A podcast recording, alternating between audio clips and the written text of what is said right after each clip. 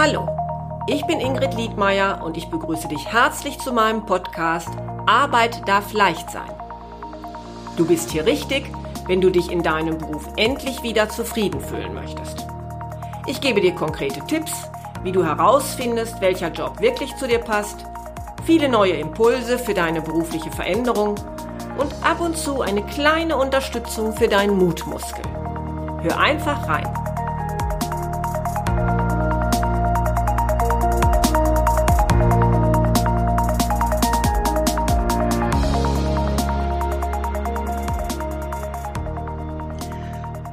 Schön, dass du heute wieder zuhörst und diesmal, das heißt das erste Mal in diesem Podcast, habe ich dir einen Gast mitgebracht.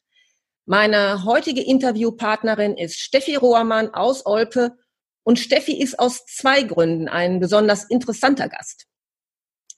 Sie kann uns heute etwas darüber erzählen, warum sie sich beruflich neu orientiert hat und wie sie diese Veränderungen für sich bewältigt hat. Aber nicht nur das, sondern Steffi ist Coach für Stressmanagement und Burnout-Prophylaxe. Sie gibt Seminare für Privatpersonen, aber auch in Unternehmen hält sie Vorträge und Seminare. Und ich denke, sie kann uns daher sicherlich Tipps geben, wie wir mit stressigen Situationen umgehen können und was du tun kannst, um dich vor einem Burnout zu bewahren, wenn eine berufliche Veränderung für dich gerade noch nicht in Betracht kommt, beziehungsweise der Zeitpunkt für Veränderung ja noch einige Zeit dauern kann. Ja, Steffi, herzlich willkommen. Bist du gerade gestresst?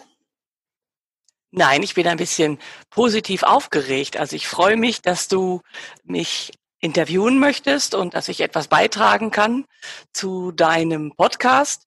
Und von daher gestresst bin ich nicht, sondern eher positiv aktiviert. Ja, das liegt bestimmt auch daran, dass du dich eben gut damit auskennst, wie man in solchen Situationen vielleicht ein bisschen mit diesem Aufgeregtsein zurechtkommt. Darauf kommen wir auch später nochmal zu sprechen ich würde eigentlich jetzt erst gerne damit beginnen, dich mal zu deinen verschiedenen beruflichen Stationen ähm, zu befragen. Und denn du hast eigentlich einen ganz interessanten Wandel durchlebt, denn angefangen hast du ja mit einer Ausbildung zur technischen Zeichnerin. Heute heißt das ja nicht mehr so. Heute wärst du ja technische Produktdesignerin. Ja. Ähm, Vielleicht kannst du einmal sagen, warum du dich damals für diese Ausbildung entschieden hast. Denn ich sag mal, das ist ja auch schon eine Weile her jetzt bei dir. Mm, da war es eigentlich aus meiner Sicht, glaube ich, noch gar nicht so üblich für Frauen, diesen Beruf zu ergreifen, oder? Auch ähm, in dem Unternehmen, in dem ich diese Ausbildung gemacht habe, war der überwiegende Teil der technischen Zeichnerin, wie sie damals hießen, ähm, Frauen. Da waren in einem technischen Büro gab es, wir waren sechs, drei Männer, drei Frauen, aber die drei Männer, also ein technischer Zeichner, ein äh, Ingenieur Maschinenbau und ein sogenannter Techniker Maschinenbau. Das waren die Männer. Ah, ne? Und dazu kamen drei Frauen als technische Zeichnerin. Ob das jetzt nun in diesem Unternehmen ist, mhm. ähm, für dieses Unternehmen besonders ist, glaube ich nicht zu der Zeit. Ich glaube, es war ein leicht erhöhter Frauenanteil, zumindest da, damals. Ah, okay. Mm, ja, dann zu der Frage, wie bist du dazu gekommen? Was hat dich damals dazu gebracht, dass du gedacht hast, der Beruf könnte für mich interessant sein? Warst du ein technisch interessierter Mensch? Hat dir Mathe gelegen? Ähm, was war's? Genau. Also, das Spannendste war, Mathe hat mir eigentlich ganz gut gelegen, so in der Mittelstufe.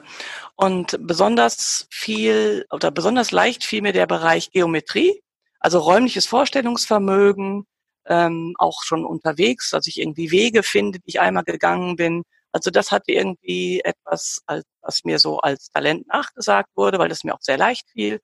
Und von daher äh, war das der Grund, dass mich diese Sache interessierte. Ich war immer so ähm, in dem Bereich, mache ich was Soziales oder mache ich was Technisches? Und dann habe ich mich erstmal für die technische Seite entschieden. Und das war auch ganz spannend, weil äh, ich hätte ja Abitur machen sollen und können, war allerdings da in, zu Beginn der Jahrgangsstufe 12. Ich habe ja in 13 Jahren noch zu der Zeit, war 13 Jahre zum Abitur führend. Und ähm, hatte aber in meiner Freizeit das Problem, dass ich mit einer Clique von Menschen zusammen war, ungefähr 20 junge Leute, von denen niemand mehr auf der Schule war. Alle waren bereits in Ausbildung, alle hatten eigenes Einkommen. Und das war mit so einem Grund zu überlegen, will ich jetzt noch ein Jahr länger, um Abitur zu machen? Was möchte ich eigentlich mit meinem Abitur anfangen, wenn ich es denn in der Tasche hätte? Nee, Medizin studieren möchte ich nicht. Fachhochschulreife klingt auch gut, wenn man sich im technischen Bereich in der Wirtschaft vielleicht orientieren will.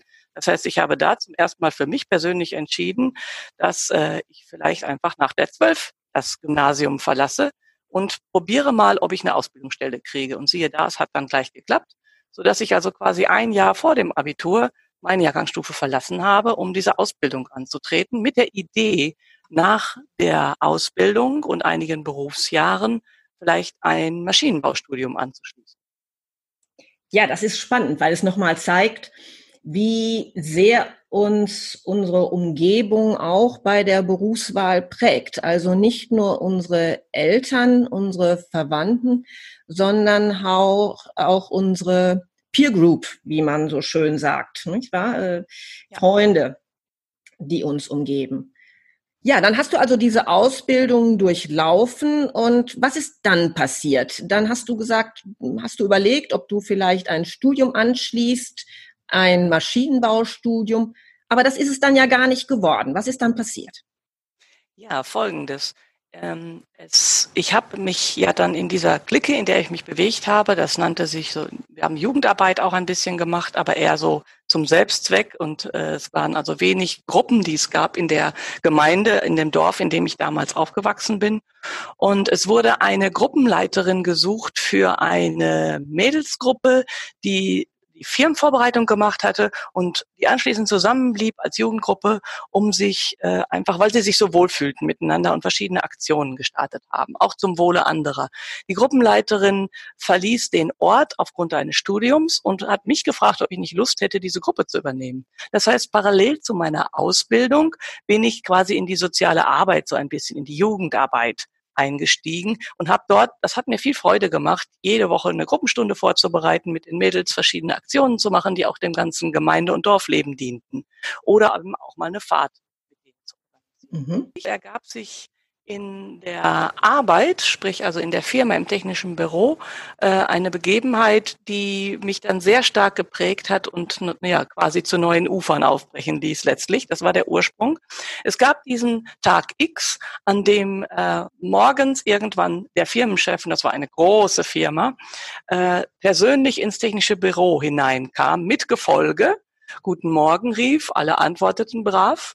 Und er dann sagte, ich war im Urlaub und da war ich in Rom und da war ich auch beim Papst und da habe ich eine Eingebung gekriegt. Ab sofort wird hier die Leistungslatte für die Männer von zwei Meter auf zwei Meter zwanzig hochgelegt.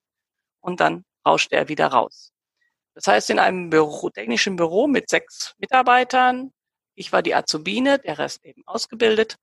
Und ähm, ergab sich die Situation, dass die gute Stimmung, die vorher herrscht, es wurde viel gescherzt und, und gelacht und, und Sprüche gemacht, in einmal alles schwieg eisig und dann wurden die Männer wirklich einzeln rauszitiert von dem direkten Vorgesetzten zum Chef, kamen wieder rein, sagten kein Wort, was passiert war und seitdem war eine eisige Stimmung da. Also sprich am nächsten Tag schon und das wurde immer schlimmer. Die Männer hatten offensichtlich auch die, den, den Auftrag, dass sie da gar nicht drüber sprechen durften. Nun hatten es aber noch äh, die beiden Kolleginnen mitgehört und von da an unterhielt man sich eigentlich nicht mehr direkt miteinander. Das artete dahin aus, dass es irgendwann hieß, Steffi, sag mal den Männern so und so. Und ich brauchte dann gar nicht sagen, weil die Männer sagten, Steffi, sag mal den Frauen so und so. Also es war ein, ein Klima, in dem keiner mehr Lust hatte oder Freude bei der Arbeit hatte. Nur durch diese eine sehr unglückliche Situation, die der Firmenchef höchstpersönlich mit einer Ungleichbehandlung von Frauen und Männern provoziert hatte. Parallel dazu gab es dann eben diese Jugendgruppe, die mich sehr erfüllte, wo ich viel Spaß hatte. Und so kam es, dass ich ähm, irgendwann gedacht habe, vielleicht willst du nicht im technischen Bereich bleiben oder in der Wirtschaft, vielleicht möchtest du lieber im sozialen Bereich arbeiten. Und dann habe ich eine Weile überlegt, wie kriege ich das denn hin, zu studieren. Ich bin das älteste von sechs Kindern. Das heißt, äh, also mal eben von Eltern finanziertes Studium wäre für mich gar nicht drin gewesen. Ich musste also auf BAföG bauen und bestimmte Bedingungen erfüllen und auch erstmal entscheiden, was will ich denn studieren. Ich hatte die Idee, Religionspädagogik könnte es werden, hatte dann aber zum Glück eine Cousine, die als Religionspädagogin äh, tätig war und die mir gesagt hat, bist du dir sicher, dass du das willst, weil das immer ein gewisses Abhängigkeitsverhältnis von der Situation in der Gemeinde mit sich bringt, ähm, weil der Chef ja jeweils als Priester mal so oder mal so sein kann und es rein in den religiösen Bereich geht, wenn es mir dann nicht gefällt, wie kriege ich dann in der freien Welt noch woanders eine Stelle als Religionspädagogin? Ja, und das hat wiederum dazu geführt, dass ich mich entschieden habe, dann nehme ich Sozialpädagogik. Da habe ich ein viel breiteres Bereich, breiteres, äh, breitere Möglichkeiten, irgendwo eine zu mir passende Anstellung zu finden. Ja, und dazu, das waren noch ein paar Dinge, die da so passen mussten. Den BAföG habe ich erwähnt. Dann mhm. musste, war es mir sehr wichtig, dass diese Jugendgruppe, die ich dann ja auch abzugeben hatte, weil ich dann äh, ja umziehen musste, dass die in gute Hände ging.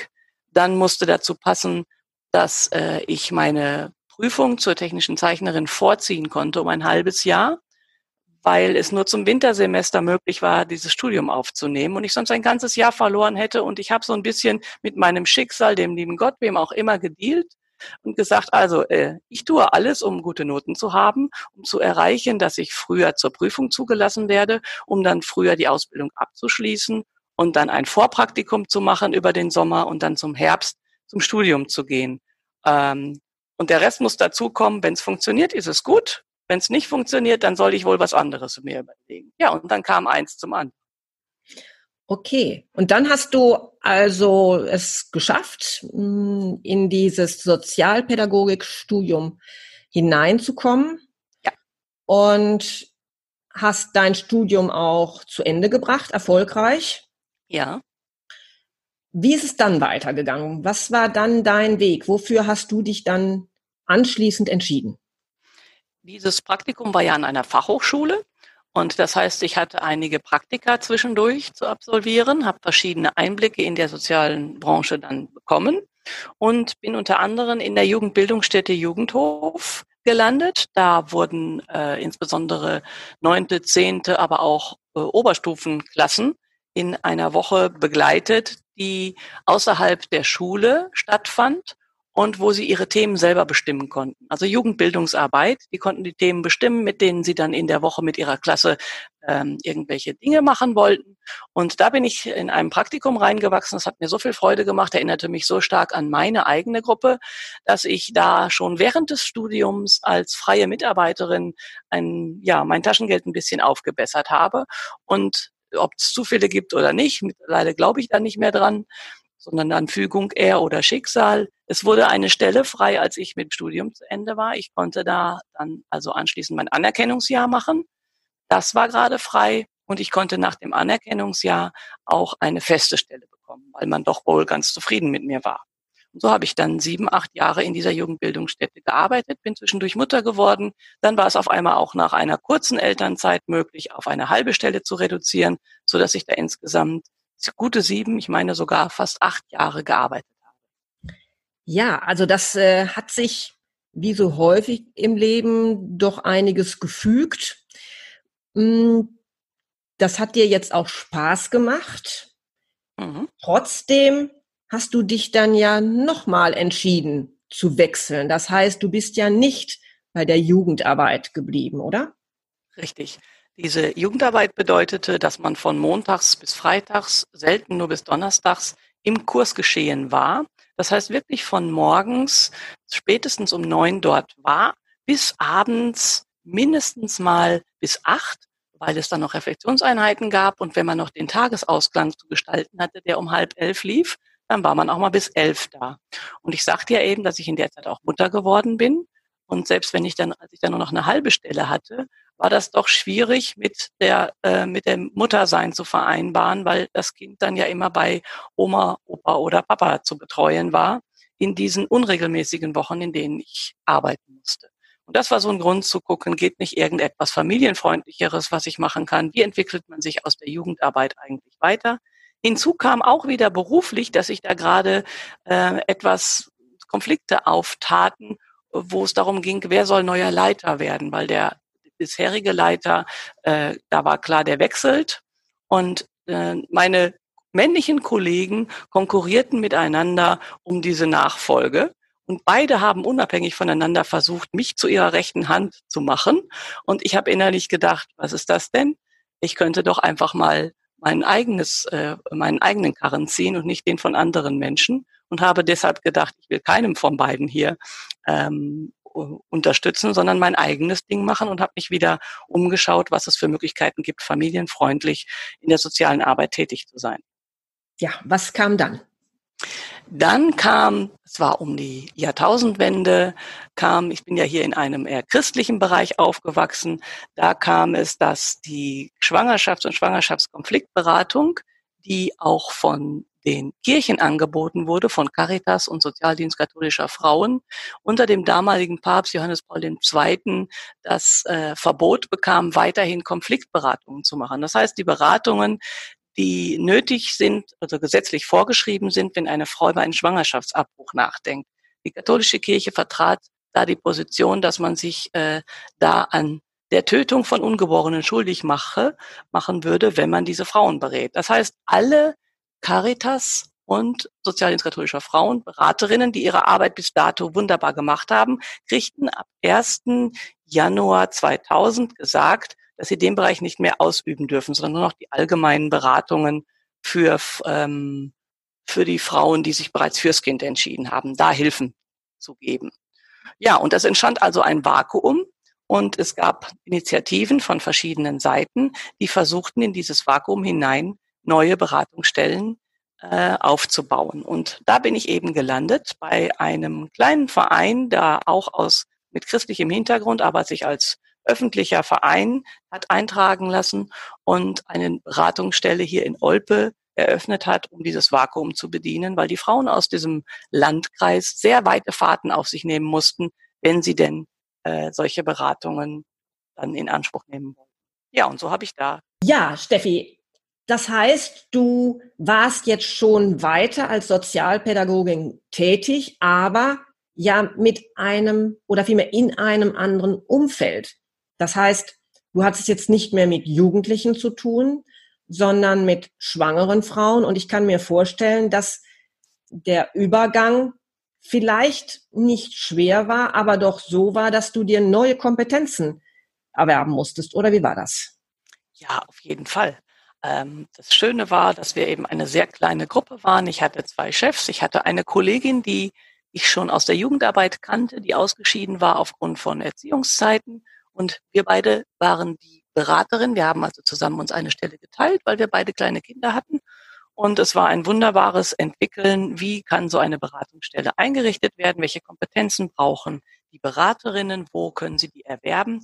Wir hatten zwei erfahrene Beraterinnen ähm, von diesen alten Trägern, die die Arbeit nicht mehr machen durften, die uns eingearbeitet haben. Zusätzlich haben wir Qualifikationen natürlich bekommen, insgesamt sogar eine zweijährige äh, große Ausbildung zur Schwangerschaftsberaterin. Ich fand das alles sehr aufregend, weil ich zunächst dachte, hm, wenn ich jetzt von dem Reichenfeld Jugendarbeit nur noch Schwangere berate, dann verengt sich doch mein Blick und mein Wirken, weil ich sehe ja, ich habe ja dann nur noch mit Schwangeren zu tun. Das ist doch bestimmt auf Dauer langweilig. Und musste dann feststellen, es ist das Gegenteil der Fall, weil jeder Mensch sein Leben hat und eine Schwangerschaft kommt quasi obendrauf. Das heißt, die Situation, aus der heraus die Menschen, Frauen, insbesondere aber auch Paare, die Beratung gesucht haben, waren so unterschiedlich, wie das Leben nur sein kann und damit auch die Probleme, die diese Menschen hatten, so unterschiedlich, dass man immer wieder neu nach Lösungen gucken musste. Gleichzeitig natürlich aber inzwischen im Laufe der Zeit auch immer mehr Kompetenzen entwickelt hatte, zu wissen, das, diese Hilfen gibt es in dem Bereich, da ist da und da ein Ansprecher, Sprechpartner. Das heißt, ich musste gleichzeitig, das war fast die größere Herausforderung, in die Öffentlichkeit gehen für diese Beratungsstelle, Netzwerke verknüpfen in die Verwaltung, ähm, in verschiedenste Bereiche, über Arbeitsamt, über, ähm, über das Jugendamt, über Kindergeldkasse, über Stiftungen, die Hilfen geben können, ganz viel äh, Jobcenter-Arbeit, also überall zu schauen, wo gibt es Unterstützungsmöglichkeiten, damit diese Frauen sich trotz widriger Umstände doch für ihr Kind entscheiden können. Mhm. Das heißt, du hast jetzt auch Dinge gelernt, die wahrscheinlich in deinem Studium noch gar keine Relevanz hatten. Ne? Einfach durchs tägliche Tun, wie du schon sagst, jetzt auf einmal Öffentlichkeitsarbeit zu leisten, zu schauen, wo bekomme ich Gelder her, wie funktioniert eigentlich Verwaltung oder wie war das? Ja, genau. Also ich habe sicherlich so ein paar Basisdinge im Studium auch gelernt. Ähm, allerdings sich, entwickeln sich die Dinge immer weiter und insbesondere die Rechtskenntnisse, die man braucht, wenn man äh, Familien helfen möchte, die sind jedes Jahr im Prinzip zu aktualisieren, weil es zum Beispiel immer wieder neue Hartz-IV-Sätze gibt, weil Kindergeld äh, angepasst wird. Das heißt, man muss sich immer wieder jedes Jahr neu darauf einstellen, wo gibt's Veränderungen und äh, wie kann ich das also so in meine Beratung einbauen, dass die Menschen auch verbindliche Größen haben, um Entscheidungen treffen zu können. Mhm. Das ging also die ganze Zeit weiter, sprich über die fast 17 Jahre, die ich dort gearbeitet habe, habe ich in jedem Jahr mehrere Fortbildungen, Ausbildungen besucht, viel Austausch gehabt und äh, ja, das hat auch sicherlich mich sehr bereichert an, an Wissen, was man da so erwerben kann, was über die medizinische Seite einer Schwangerschaft hinausgeht. Ja, Spannend ist ja, dass trotz der vielfältigen Dinge, die du jetzt hinzugelernt hast und und obwohl es auch offensichtlich eine Tätigkeit war, die dich inspiriert hat, so hört es sich gerade an, ja. mhm. du trotzdem irgendwann gesagt hast, nein, ist noch nicht genug, Steffi, jetzt musst du noch mal was Neues machen. Ähm, ja, ich weiß ja jetzt, heute bist du selbstständig. Also du hast dann noch mal den Sprung gemacht in die Selbstständigkeit hinein. Was war denn dann da der Anlass? Ja, das ist sehr spannend. Das hätte ich auch nicht gedacht. Ich habe eigentlich gedacht, weil das Leben ja zu mir kam in die Beratungsstelle, ich brauchte mich nicht verändern, sondern das äh, es geht immer so, könnte immer so weitergehen. Und es ist auch äh, faktisch so, wie du das ganz gut gehört hast, dass mich die Arbeit mit den zu beratenden Menschen sehr erfüllt hat. Was mich zermürbt hat, war also dieses Wiederkäuen von Dingen, wo man Menschen in der Verwaltung darauf aufmerksam machen muss, dass sie offensichtlich ihr Arbeitsgebiet noch nicht so gut kennen, weil Schwangerschaft ein Sonderfall ist und auch eine Sonderbehandlung verdient. Und da eben in Verwaltung auch oftmals die Menschen gewechselt haben, ähm, kam das vielleicht auch gar nicht so oft vor. Die haben Schwangere dann genauso behandelt wie Nichtschwangere und dem ständig äh, entgegenzutreten, und zu sagen, könnt ihr bitte darauf achten, im Paragraph sowieso steht das und das und die Frau hat diese und jene Ansprüche. Also das alles hat dazu beigetragen, dass ich äh, das gar nicht mehr so gut aushalten konnte, dass Schwangere eine Zeit guter Hoffnung haben sollen, die, wo ihnen ständig Steine in, die Weg, in den Weg gelegt wurden. Ähm, aber das alleine hätte äh, es nicht, wäre es nicht gewesen, um zu wechseln. Hinzu kamen dann die ähm, Veränderungen innerhalb des, des konkreten Arbeitsfeldes, mit den Kolleginnen, mit den Räumlichkeiten, mit den Vorgesetzten. Das waren Dinge, die sich so langsam aufbauten. Und das alles führte zu einer Situation, wo ich gedacht habe, ich habe hier so viel kreativ schaffen können. An der Stelle stoße ich einfach an Grenzen. Gleichzeitig ging es äh, auf die 50 zu für mich. Und ich habe mir überlegt, ich bin jetzt 17 Jahre fast hier in der Schwangerenberatung und ich muss noch wahrscheinlich circa 17 Jahre arbeiten. Geht das hier so weiter oder wann und wenn? Wenn und dann wann? Mache ich nochmal was anderes. Zwischendurch habe ich dann auch gemerkt, dass es mir körperlich nicht mehr gut ging. Also ich kriegte Rückenschmerzen, ich konnte nicht mehr so gut durchschlafen. Und ähm, ja, es ging auch über die körperliche Seite hinaus. Wenn ich nach Hause kam zu einem verspäteten Mittagessen, habe ich meist geschimpft über Dinge, die nicht gut gelaufen sind. Und äh, so wuchs eben eine Unzufriedenheit, die damit zusammenhing, dass äh, ja ich einfach das Gefühl hatte, ich komme hier an einen Punkt, da kann ich machen, was ich will. Es, es geht nicht mehr weiter. Die Entwicklung ist gerade nicht zu sehen. Und es ist auch der Druck unter uns Kolleginnen wird größer, weil wir uns ständig, weil wir zu eng beieinander sind. Ich habe wohl wieder einen dieser Tage, wo ich sehr geschimpft habe beim Essen, obwohl ich ähm, zu Hause das beste Essen Kredenz kriegte und habe dabei geschimpft und am Ende, als es hieß, na, wie hat's geschmeckt, oh, ich habe ja einen Teller schon leer. Das heißt, ich habe überhaupt nicht gemerkt, dass ich ähm, gegessen hatte und das Essen nicht genießen konnte, weil ich im Kopf noch so stark mit dem Problem, die mir so, für die ich keine Lösung hatte, beschäftigt war. Und als ich dann sagte, am liebsten würde ich kündigen, kriegte ich gesagt, okay, einzige, einzige Sache, die wichtig ist, du darfst gerne kündigen, ich unterstütze dich dabei, wenn du ab sofort mein Mittagessen genießt und nicht mehr über die Arbeit schimpfst und gar nicht mitkriegst, was du da in dich hineingeschaufelt hast. Und dann habe ich natürlich gestrahlt und gesagt, das ist ein Deal, das kann ich auf ein leichtes und das täte mir gut.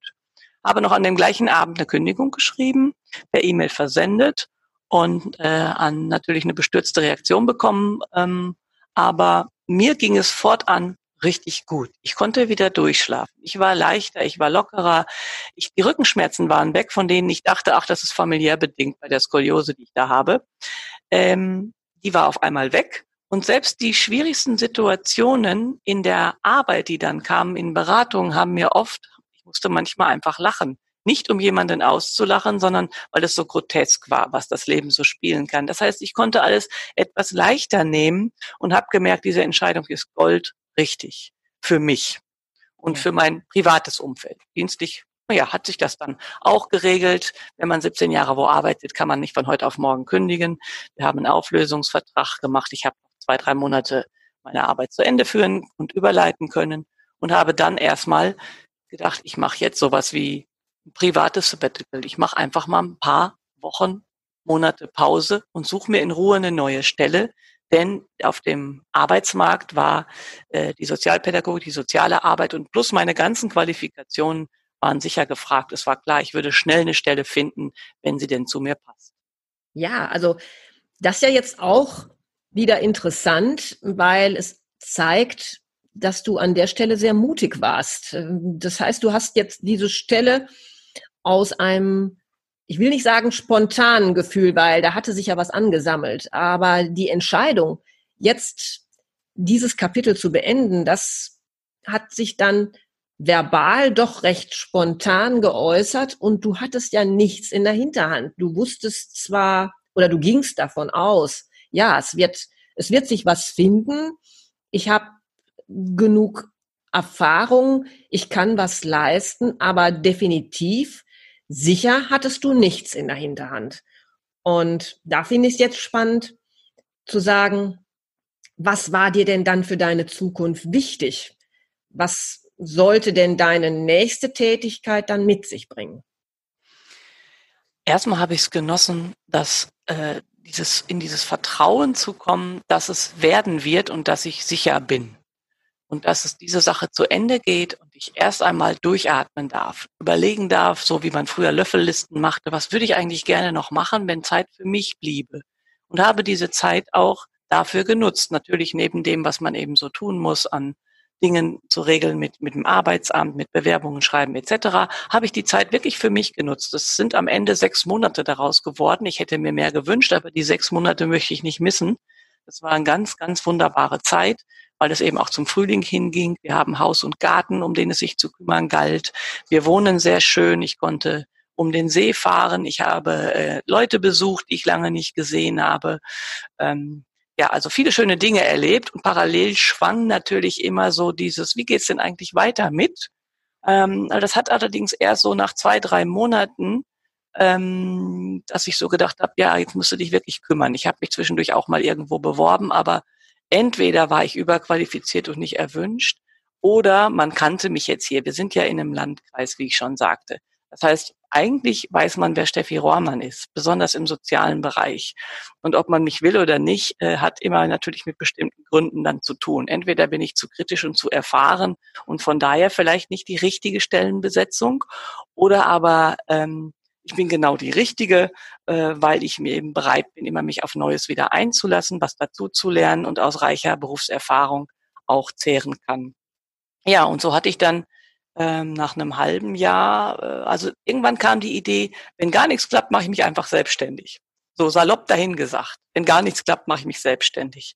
Nach äh, so drei, vier Monaten und ähm, der guten Zeit gab es dann erste Bewerbungs- oder Vorstellungsgespräche und da war tatsächlich was dabei, was mich reizte. Da ging es wieder in den Bildungsbereich, ähm, wo ich für einen Verein, der insbesondere für äh, Frauen arbeitet, äh, also in Via war das, kann ich ja einfach sagen. In Via gehört zum Caritas-Verband hier. Da ging es darum, eine Stelle zu besetzen als Bildungsreferentin äh, und, und gleichzeitig, das war erst nicht in der Ausschreibung klar, aber in der Vorstellung und auch im Einstellungsgespräch, das folgte, hieß es dann, ich möge doch bitte auch Alphabetisierungskurse für Flüchtlinge organisieren. Nun hatte ich jetzt mit den ähm, Menschen, die zu uns gezogen sind, viel zu tun, weil darunter immer auch mal wieder Schwangere waren.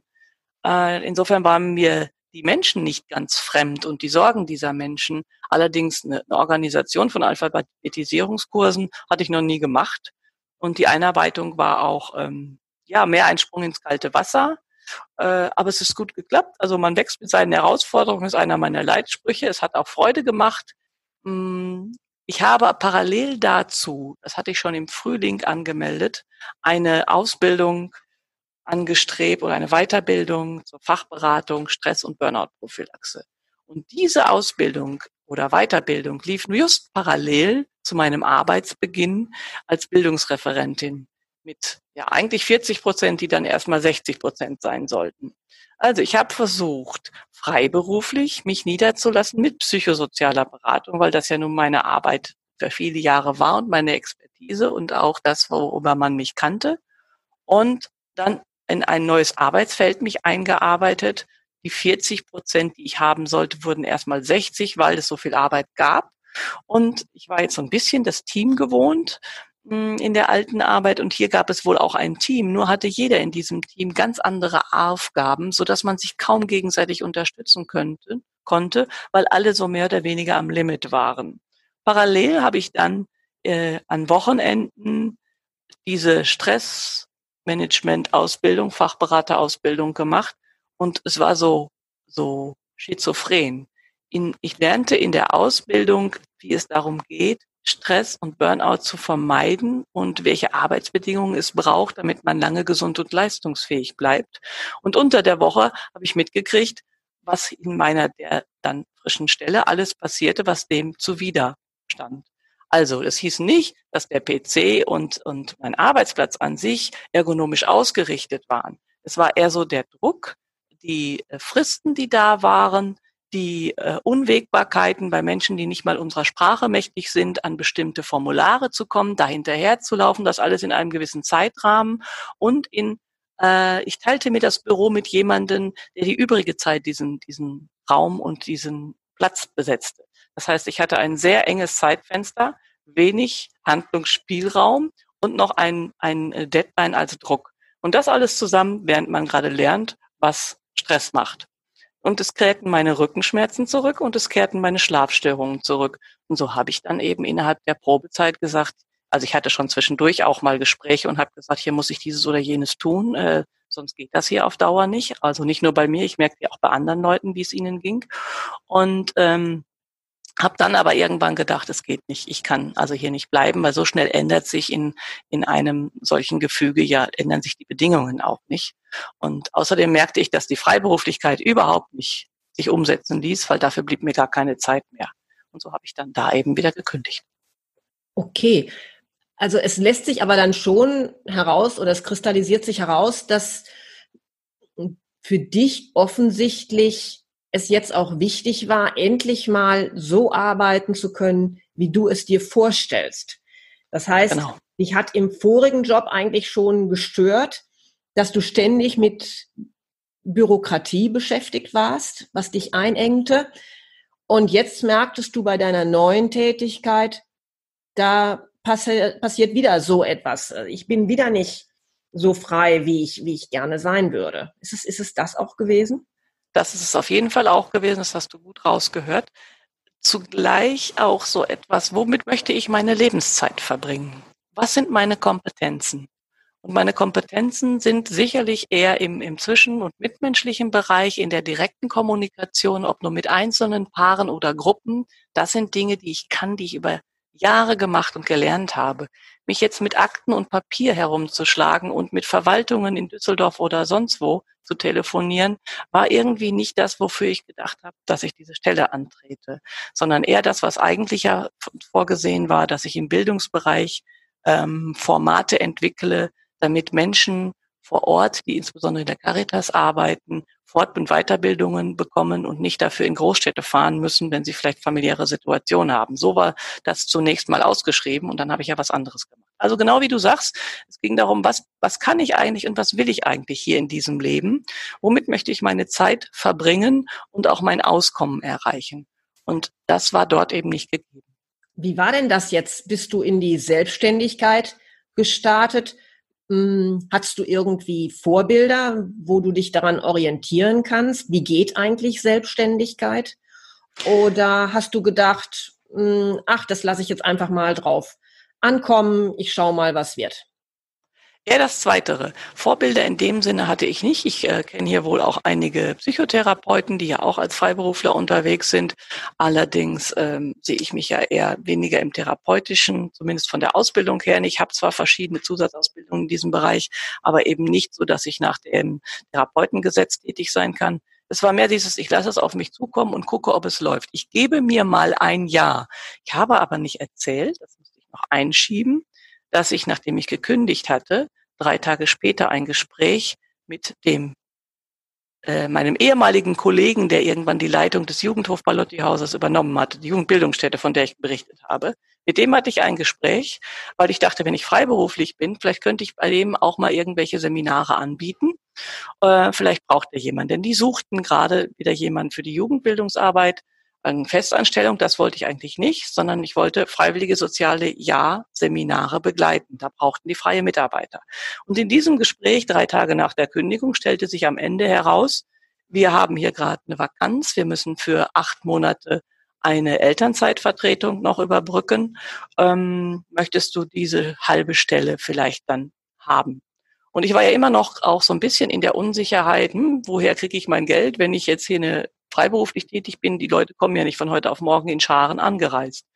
Also habe ich mich dann auf der sicheren Seite gewähnt und gesagt, okay, für acht Monate nochmal hm, in einem Bereich, den ich wirklich kenne, der sich allerdings in den ja dann 18 Jahren auch etwas verändert hatte, die ich da nicht tätig war, ähm, da nochmal reinzuspringen für acht Monate in ein nettes Team, die ich alle ein bisschen kannte und schon mochte, in, äh, nochmal Jugendarbeit zu machen, übergangsweise, fand ich irgendwie reizvoll und hörte sich leicht. Habe ich ja auch gemacht und äh, dann parallel eben schon hier mit der privaten Praxis begonnen und hatte da auch schon ab und an mal Einzelcoachings. Mhm. Was würdest du denn jetzt aus heutiger Sicht sagen, welche Ressourcen oder auf welche Ressourcen von dir selbst hast du denn zurückgegriffen, um diesen nicht ganz einfachen Weg jetzt auch zu gehen? Was hat dir also geholfen, ähm, ja, einfach jetzt selbstständig zu werden? Du hast vielleicht diesen Mut ja auch schon angesprochen. Möglicherweise bin ich mutig, wobei ich mich selber gar nicht so sehe, weil ich natürlich auch meine Ängste und Unsicherheiten und Ambivalenzen habe und kenne. Möglicherweise bin ich etwas mutiger als andere. Ich glaube, es ist so ein bisschen, ein bisschen was von, äh, ich weiß, ich kann das und ich will es probieren. Es hat also was mit Willen auch zu tun, ähm, das zumindest auszuprobieren. Das hat meine Mama schon zu mir als Jugendliche gesagt. Warum fragst du mich eigentlich? Du machst doch sowieso, was du willst. Das war so ein prägender Satz, ähm, der mich verstört hat, weil ich gesagt habe, nee, ich will schon deine Meinung wissen, um die dann einzubeziehen in meine Entscheidung. Aber ich glaube, das ist etwas, was mich als Charaktereigenschaft schon ausmacht dass ich äh, gucke und abwäge mit meinen Werten und dem, was ich vom Leben gerne möchte und wo ich glaube, dass ich hingehöre, dass ich äh, mich dann traue, das auszuprobieren. Und die erste Erfahrung, die ich beschrieben habe, als ich aus der Ausbildung, na eigentlich schon vorher, ne, immer zu gucken, läuft das denn? Ich habe eine Idee, wie etwas laufen kann und ich tue alles dafür, um dahin zu kommen. Aber es gibt Dinge, die habe ich nicht in der Hand. Dann mhm. muss ich abwarten, ob das Schicksal Gott, das Universum, wer auch immer möchte, dass ich diesen Weg gehe. Und er zeigt es mir, indem diese Dinge dann dazukommen, die ich nicht in der Macht, in meiner Macht habe. Und wenn das geschieht, fühle ich mich stets ermutigt, diesen Weg weiterzugehen. Das heißt, so sind da, der, ja? der, der christliche Glaube hat dich eigentlich auch immer ein wenig so auf deinem Weg getragen. Ähm, würdest du, ja, was würdest du denn jetzt unseren Hörern empfehlen? Wenn Sie jetzt vielleicht gerade vor der Entscheidung stehen, soll ich mich selbstständig machen oder nicht, was, was könntest du Ihnen vielleicht mitgeben auf dem Weg? Also ich weiß jetzt nicht, ob es der christliche Glaube, ist das, in das ich hineingeboren wurde. Ich glaube, dass ich mich da weiterentwickelt habe ähm, und es, es, muss jetzt nicht dieses Gottesbild an dich, sich sein. Es kann einfach so etwas wie Führung, Schicksal, sonst etwas sein. Ähm, wo, wo es darum geht, dass wir ja auf die Welt kommen, äh, um Erfahrungen menschlichen Bewusstseins zu machen und zu schauen, welche Erfahrungen sind das denn, die ich gerne integrieren möchte. Was möchte ich denn gerne von diesem Leben? Und wir haben ja das Privileg, hier in Breitengraden oder in Ländern zu leben, wo die Grundbedürfnisse mehr oder weniger sichergestellt sind. Und insofern ein, das Privileg und ein Geschenk, Entscheidungen treffen zu können. Und die Frage ist immer, wer hängt an diesen Entscheidungen mit dran? Wenn ich natürlich ähm, Familie habe, für die ich zu sorgen habe, wo mein Einkommen sichergestellt sein muss, dann habe ich sicher, habe ich es sicherlich schwerer, als es jetzt bei mir war, als ich diese Entscheidung in die Selbstständigkeit äh, treffen konnte, war mein Kind erwachsen und auf eigenen Füßen, so dass also wirklich nur noch äh, im, im Partnerschaftsbereich Erklärung her musste, die ich dann ja auch gekriegt habe. Das heißt, was gebe ich mit? Also er geht es darum, sowas wie auf die innere Stimme hören. Wo zieht es dich hin? Was würdest du gerne tun? Was glaubst du, was dein Mehrwert für die Welt ist, damit sie, ja, das ist dann jetzt schon spirituell, damit die Welt ein bisschen besser wird, damit es den Menschen ein bisschen besser geht. Ähm, wo du denkst, das sind deine Talente, mit denen du wuchern sollst äh, und die du nicht äh, unter den Scheffel stellst und sagst, ach, ich kann das ja eh nicht. Mhm. Trau dich einfach mal, weil du kannst nur neue Erfahrungen machen, wenn du dich traust. Das weißt du ja selber. Mhm. Und äh, wenn, wenn du immer nur haderst und, und äh, auf Sicherheit bedacht bleibst, machst du auch keine neuen Erfahrungen. Und das macht dich auf Dauer wahrscheinlich unzufrieden. Mhm. Ja, ist auch so etwas, was ich zuletzt in meinem Podcast schon mal angesprochen habe. Ne? Diese Frage nach dem eigenen Warum. Ja. Was, was ist mein Warum? Ähm, was, was und was will ich dann eigentlich damit im Leben? Ne? Wie erreiche ich das? Mhm, genau. Ja, ähm, das ist sicherlich jetzt schon mal ganz wichtig gewesen, so deinen Werdegang zu erfahren, zu gucken, was können wir da selber draus machen. Und ähm, jetzt würde ich aber ganz gerne mit dir nochmal über dein jetziges Herzensthema sprechen. Denn Steffi, erklär uns doch mal bitte, warum fällt es uns denn so schwer, gut für uns zu sorgen, wenn wir im Dauerstress sind? Ich meine, du hast ja dann heute deine Praxis ähm, wo du Menschen hilfst, Stressmanagement zu betreiben quasi, etwas dafür zu tun, dass man nicht in, in den Burnout gerät. Mm, aber warum brauchen wir eigentlich solche Kurse? Warum, warum können wir nicht selber uns, uns stoppen und sagen, Mensch, mir geht's jetzt nicht gut, ich muss da jetzt was verändern? Mhm. Ja, wo fange ich an, wo höre ich auf? Auf so eine große Frage. ähm, ich glaube, wir leben in einer Zeit, wo wir alle unter der Reizüberflutung leiden. Alles dessen, all das, was täglich auf uns eindringt, äh, an, an Werbung, an Reizen, die neuen Medien, Fluch und Segen sehe ich da, wo wir ständig erreichbar sind, wo wir immer funktionieren und wo es, wo uns auch andere Leute zeigen in den sozialen Medien, was sie Tolles alles schaffen ihrem Leben. Das heißt, wir kriegen so ein Stück ein Bild davon, äh, um Glück, glücklich sind immer nur die anderen. Die schaffen viel mehr, die sind schöner, die sind besser, die sind schneller, die sind stärker. Wo bin ich denn dann eigentlich? Ach, ich schaff's doch gar nicht und man wird dann so ganz kleinmütig. Hinzu kommt, dass wenn man viel Zeitung liest oder in, in den Medien Nachrichten liest oder Tagesschau guckt, in der Regel überwiegen doch die schlechten Nachrichten, weil alles andere bekommt keine Aufmerksamkeit. Das heißt, wenn ich mit der Negativität so umgehe und meine Aufmerksamkeit immer nur bei dem ist, was nicht gut läuft, wo ich einen Mangel sehe, dann kann ich mich nicht davon befreien und sehen, was an guten Dingen da ist. Das heißt, ich komme in Stress und Burnout und auch in eine vielleicht eine Resignation und Verzweiflung, äh, wenn ich das Gefühl habe, ich bin nie genug. Mhm. Und das wird mir ja von außen signalisiert, alles ist bedroht. Mhm. Und eigentlich könnte man sich überlegen, dass das alles gar nicht stimmt. Also nur weil wir heute weltweit vernetzt sind, heißt es ja nicht, dass alles schlecht ist. Das heißt, Tools, um zu gucken, wie komme ich auf meinen Stress raus, äh, könnten sein, äh, eins könnte sein, Dankbarkeit für das, was da ist. Was habe ich denn gerade? Ist denn das wirklich eine existenzielle Not, was mich gerade umtreibt? Das gibt es zwar, ja. Mhm. Ja, genau das, also das würde ich jetzt gerne dich fragen. Was kann ich denn jetzt eigentlich konkret tun? Das hört sich ja jetzt erstmal ganz ganz leicht an, wenn du das so sagst. Aber jetzt gehe ich morgen ins Büro und, und der Chef, der legt mir immer wieder neue Akten auf den Tisch oder ich, ich fühle mich überfordert, weil ich mit dem, was jetzt gerade zu schaffen ist am Tag, weil ich irgendwie sehe, dass das kriege ich jetzt gar nicht mehr heute hin oder ich denke schon, am Sonntagabend, ah, jetzt muss ich da morgen wieder hin und dann sehe ich wieder meine Kollegen und die sind auch so anstrengend und missmutig oder ich weiß nicht, was es sein kann, aber irgendetwas, wo, wo ich jetzt das Gefühl habe, na, richtig Lust habe ich jetzt morgen nicht auf meine Arbeit. Was kann ich jetzt konkret machen? Ja, wahrscheinlich kann ich von heute auf morgen gar nichts machen, außer erstmal wahrnehmen, ich bin unzufrieden. Und dann zu herausfinden, ähm, warum bin ich unzufrieden? Ist das tatsächlich von außen oder ist das auch was in mir? Und es gibt sicherlich beides. Und man kann das in der Stresstheorie, das wird nur jetzt hier zu weit führen, auch erklären. Es gibt die Stressoren, die von außen kommen. Und dazu kommen dann meine inneren Antreiber, meine inneren Stressverstärker. Ja, ich muss perfekt sein, ich muss es allen recht machen, ich muss vielleicht stark unabhängig sein. Also so Glaubenssätze, die ich irgendwo in der Kindheit mal gelernt habe und nie hinterfragt habe, nach denen ich heute ticke und funktioniere. Ich kann jetzt durch, durch meine Arbeit sicherlich nicht immer die Stressoren von außen verändern, die Rahmenbedingungen, die Menschen haben und die Dinge, die sie stressen. Was man aber sicher machen kann, ist überprüfen, was ist eigentlich meine eigene Haltung dazu? Was würde denn schlimmstenfalls passieren, wenn ich meine Arbeit nicht schaffe? Kriege ich vom Chef vielleicht Ärger? Wie könnte ich dem begegnen? Vielleicht könnte ich auch deutlich machen, dass die Überforderung nicht in meiner Inkompetenz liegt, sondern in der Arbeitsfülle.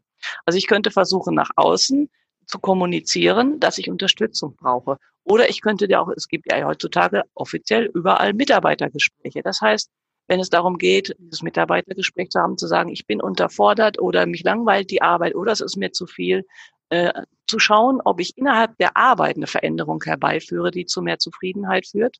Und parallel dazu kann ich einfach schauen, jeden Abend, anstatt darüber nachzudenken, was ist alles schlecht gelaufen und was erwartet mich morgen an Problemen, zu gucken, wofür bin ich vielleicht dankbar, was ist auch gut gelaufen, was habe ich aber auf der anderen Seite auch und nicht nur das Negative. Unser Gehirn ist nach Eckhart Tolle heutzutage dermaßen evolutionär über, ähm, überfrachtet, dass wir aus dem Denken nicht mehr rauskommen und dass unser eigenes Denken uns Stress macht. Ja, wir nehmen die Probleme, die schon vergangen sind. Der Tag, den Tag habe ich hinter mir, aber ich ärgere mich immer noch, dass die eine Kollegin da einmal so fest in die Tür geknallt hat oder was auch immer. Oder ich denke an morgen, an diese und jene Aufgabe mit der Angst, sie vielleicht nicht bewältigen zu können, obwohl ich, wenn ich mich erinnere, bisher die Aufgaben immer noch bewältigt habe. Und ich komme dann nicht in Schlaf, weil ich ständig denke. Und wenn ich dann meinen Fokus auf, auf Dankbarkeit lenke und schaue, hey, ich bin gesund. Ähm, meiner Familie geht es gut. Und mh, hm, bald habe ich Urlaub. Ähm, wir haben ein Dach über dem Kopf. Und demnächst haben wir diese und jene Feier oder den Urlaub vor uns. Was auch immer. Also wenn ich wieder anfange, die Dinge aufzuzählen, kann ich mich innerlich auch erstmal innerlich entspannen, gedanklich, weil ich mich auf positive Dinge konzentriere dann entspannt sich auch mein Körper und das wäre zum Beispiel eine gute Voraussetzung, um auch irgendwann den Schlaf zu finden. Mhm. Ja, also jetzt können wir ja wahrscheinlich nicht alle deine Tipps und Tricks hier thematisieren. Da würde wahrscheinlich wirklich das den Rahmen hier sprengen. Aber du gibst ja auch verschiedene Seminare bundesweit. Ähm, ich habe gesehen zum Beispiel, hast du das Seminar Zeit für mich. Da arbeitest du auch mit Achtsamkeitsübungen, mit Entspannungsübungen. Und was ich auch interessant fand, du arbeitest auch mit Genussübungen. Was, was darf ich denn darunter verstehen, Steffi? Also hier, äh, hier am Niederrhein sagen wir mal, äh, sagen wir, wir gehen lecker essen. Ist ja. das so etwas Genussübung? Da gehen wir mal gemeinsam lecker essen? Ja, es, es gibt so etwas, ähm, das kriege ich jetzt zwar nicht auswendig hin, aber so lange haben wir eh nicht Zeit, dass ich alles auf. Beim Genusstraining, so nennt sich das, das ist ja einfach schon, du, ich sehe das, du, du, du lächelst ja auch schon. Das weckt gleich positive Assoziationen. Das heißt, in dem Moment, wo ich sowieso, wo ich freundlich, wo ich lachen bin, wo ich gute Erinnerungen habe, da habe ich keinen Stress. Wenn wir über Genuss sprechen, strahlen die meisten Menschen, kriegen einen verklärten Blick und denken an Dinge, die, wo, die ihnen gut tun. Und mhm. Genusstraining bedeutet einfach nochmal zu gucken, wie kann ich denn mehr Genuss in meinen Alltag bekommen? Ah, Lecker essen gehen wäre etwas. Es gibt da bestimmte, man kann sagen, acht Gebote des Genießens. Da sind verschiedene äh, Elemente drin. Sehr bewusst zu genießen, nicht dann die Menge, sondern vielleicht was Kleines regelmäßig zu genießen, mit allen Sinnen zu genießen und sich überhaupt zu überlegen, was tue ich. Also wenn ich es vielleicht in meinem Job oder wo auch immer ich unzufrieden bin oder überlastet und gestresst, äh, was tue ich als Gegengewicht im Bereich Genuss für mich selber, weil ich es mir wert bin, als etwas, was ich Selbstfürsorge nenne, weil es mir gut tut. Das kann zum Beispiel dein, deine äh, lecker Essen sein. Ja, da geht es ja auch über die Sinne. Ja? ja, ich sehe etwas, ich rieche etwas und das beim Genusstraining geht es darum, nicht zu sagen, hm, lecker, das was auch immer es ist, Staubschaufel rein, fertig, sondern beim Genusstraining geht es darum, oh, gleich werde ich es genießen, gleich wird es kommen, Vorfreude. Dann, dann kommt es, oh, wie sieht das aus, mir das anzuschauen. Dann zu riechen, ah, wie duftet das und was läuft mir da schon am Wasser im Mund zusammen? Und dann den ersten Bissen ganz, ganz, ganz langsam nur zu nehmen und das schon mal diese Geschmack, Geschmacks Knospen im Mund dann aufspringen und ähm, ich mich freue, dieses dann gleich runterzuschlucken und demnächst eine größere Gabel zu nehmen, wie es mich sättigt, wie es mich nährt, wie es mir gut tut. Also das in langsam und achtsam zu machen und dadurch diesen Genuss auszukosten, so gut es geht, auf allen Ebenen und in dem Moment vor allen Dingen achtsam im Hier und Jetzt zu sein. In dem, mhm. was ich gerade tue, nicht in dem, was mich gestern geärgert hat, was morgen auf mich zukommt, sondern wir leben immer nur im Hier und Jetzt und das kann ich bei solchen Genussübungen, wie zum Beispiel lecker essen gehen, ganz hervorragend üben. Wenn ich dann noch nette Menschen um mich habe, mit denen ich dann Freude habe und lustige Dinge austausche oder Begebenheiten, selbst wenn ich mal eine Runde meckern muss, äh, diese soziale Ressource ist was ganz, ganz Wesentliches, um nicht in einen Burnout zu kommen. Mhm. Ja, das, das hört sich auf jeden Fall gut an. Also ähm, könnte ich mir vorstellen, dass, äh, dass das was für mich wäre, ja. Übrigens, äh, vor kurzem ähm, bin ich auf diesen Begriff gestoßen, Nixon. Kennst du das? Nee. N-I-K-S-E-N, Nixon. Das kommt aus dem, also nicht, ja. aus dem Niederländischen und ist eigentlich für, steht eigentlich für den Begriff nichts zu tun. Ja. Und es ist auch eine Form der, ich sag mal, Entstressung man, und, und der Kreativitätssteigerung. Das heißt, eigentlich etwas, was einem ja ganz selbstverständlich sein sollte, einfach mal nichts zu tun. Und unter dem Nichtstun versteht man jetzt nicht wieder sich hinzusetzen und Fernsehen zu gucken, sondern einfach mal sich hinzusetzen und lediglich aus dem Fenster zu schauen. Einfach mal nur wahrzunehmen. Und dieses nur wahrnehmen, das ist vielleicht auch etwas, was wahrscheinlich dann in deinen Seminaren eine Rolle spielt. Oder nur nicht unter dem Begriff Nixon. Ja, richtig. Nixon kannte ich noch nicht, aber danke, da hast du mich schon mal wieder bereichert. ähm, also das spielt auf jeden Fall eine Rolle, dieses einfach nur mal innehalten und nachspüren, wo bin ich gerade, wie bin ich hier, wie geht's mir eigentlich? Oder wie du gesagt hast, aus dem Fenster gucken. Mhm. auch da uns nicht gleich wieder von unserem Wandergeist einfangen zu lassen, der Gedanken, die dann schon wieder hierhin und dahin gehen, sondern wirklich dem Moment, in dem Hier und Jetzt zu sein. Mhm. Das kann ich mit dem Blick aus dem Fenster, da bin ich außerhalb meiner selbst und gucke in die Landschaft. In der Regel sind unsere Augen so drauf, wenn sich was bewegt, schauen wir dahin. Das heißt, wenn es ein Stillleben ist, kann ich dabei sicher entspannen. Wenn sich da in dem Bild was bewegt, werde ich das anschauen und beobachten. Auch das kann gut sein. In meinen Kursen geht es stärker dann darum, einfach mal bei sich anzukommen. Und um bei mir selber anzukommen, ist es tatsächlich nötig, von außen nach innen zu gehen. Tatsächlich erstmal vielleicht über die Sinne, du hattest gerade das mit dem Fenster gucken, rausschauen, dann die Augen zu schließen, was sehe ich hinter meinen Augenlidern, welche Farben und Formen machen sich da äh, äh, sichtbar für mich und dann zu schauen, hey, wie geht's mir eigentlich, wenn ich die Augen schließe und meinen Körper wahrnehme? Wie sitze ich hier oder wie stehe ich oder wie liege ich, je nachdem welche Haltung? Äh, wie geht's meinen Füßen? Ja, dieser berühmte Bodyscan aus dem ähm, Mindfulness Based Stress Reduction mhm. MBSR Programm, das äh, aus Amerika zu uns rüber schwappt und eigentlich aber fernöstlichen Traditionen entspringt. Okay. Ähm, da geht es im Bodyscan darum zu schauen, wie spüre ich mich eigentlich? Wie geht's meinem Knie links? Wie geht's rechts? Bin ich synchron? Wie geht's mein, was höre ich in mir selber? Höre ich Geräusche in mir? Und dann bin ich ganz im Moment und kann tatsächlich, wenn da noch was Störendes von außen käme, das könnte ich fast ausblenden, weil ich nur bei mir bin. Und das ist sehr wohltuend. Was uns dabei immer hilft, ist der eigene Atem. Wir atmen ja automatisch vom ersten bis zum letzten Atemzug, wie es so schön heißt. Wir verlernen im Laufe des Lebens unsere natürliche Atmung. Ich weiß nicht, du hast bestimmt auch schon Babys gesehen, wie Babys atmen, Neugeborene, ja, die im Bauch hinein atmen, wo man sehen kann, wie der Bauch hoch und runter geht. Irgendwie scheinen wir das im Laufe des Lebens zu verlernen. Wir atmen dann nur noch in der Brust. Und je mehr Stress wir haben, desto mehr atmen wir ganz oben, vielleicht gerade noch ins Schlüsselbein. Bis hin dazu, dass ich das Gefühl habe, ich kriege gleich eine Panikattacke, weil ich kriege ja keine Luft mehr und hechel nur noch durch die Gegend.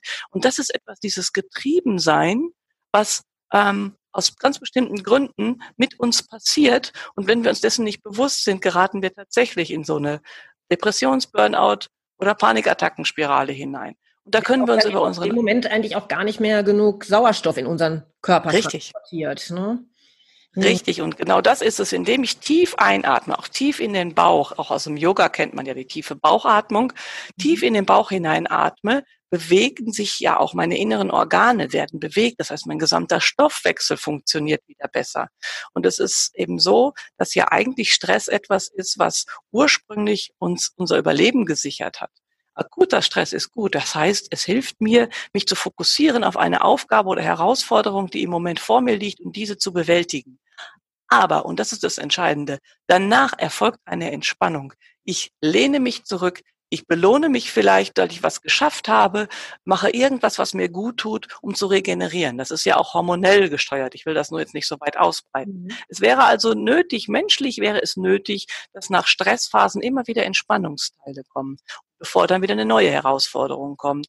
Wir reizen, bei uns gibt aber eigentlich Stressreiz an Stressreiz, so dass wir dieses in uns hineinspüren, was sind unsere Bedürfnisse, ein Stück weit verlieren, äh, verlernen und uns dann verlieren in, in, in Dingen, die uns nicht gut tun. Mhm. Ja, also ich glaube, da ist jetzt dem Hörer schon ganz gut klar geworden, wie du arbeitest, hm, was auch vielleicht der wesentliche Kern sein wird, den du in deinen Seminaren vermittelst. Mm, du bietest ja auch Vorträge an, die du auch in Unternehmen hältst. Wenn jetzt einer unserer Hörer sagt, ja, genau so etwas brauche ich, das täte mir jetzt einmal gut, dann ist meine erste Frage, mm, inwieweit übernimmt denn vielleicht die Krankenkasse solche Kosten für deine Kurse? Ja. ja. das ist eine gute Frage, weil die Krankenkassen sich natürlich schwer tun, zu schauen, wem wo geht unser Geld hin? Ja. Und äh, da ich ja keine Medizinerin bin, läuft meine äh, Zertifizierung, also meine Kurse sind zertifiziert. Wenn man ein offenes Seminar zur Stressbewältigung äh, wenn man daran teilnehmen möchte, dann ist dieser Kurs zertifiziert. Man zahlt eine Teilnehmergebühr und bekommt nach erfolgreicher Absolvierung, dafür muss man 80 Prozent der Zeit auch da sein können, äh, eine, eine Bescheinigung und eine Erstattung von der eigenen Krankenkasse, die je nach Krankenkasse in unterschiedlicher Höhe ist. Es sind, das kann ich so sagen, mindestens 75 Euro.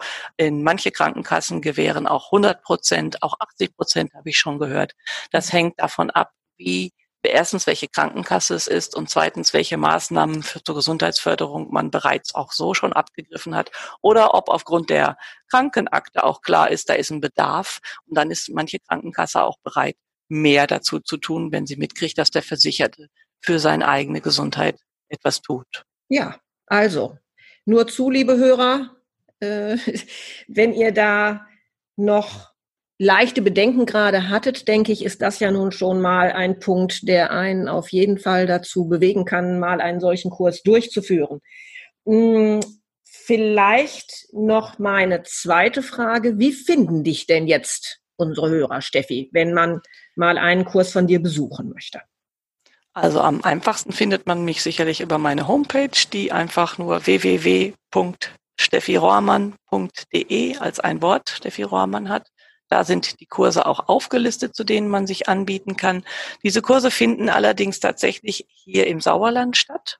Mhm. Ähm, und das ist der Bereich, wo es eben diese Krankenkassenzertifizierung gibt. Mhm. Äh, in anderen Orten hatte ich noch nicht so den Aufhänger, um dort diese Kurse anzubieten.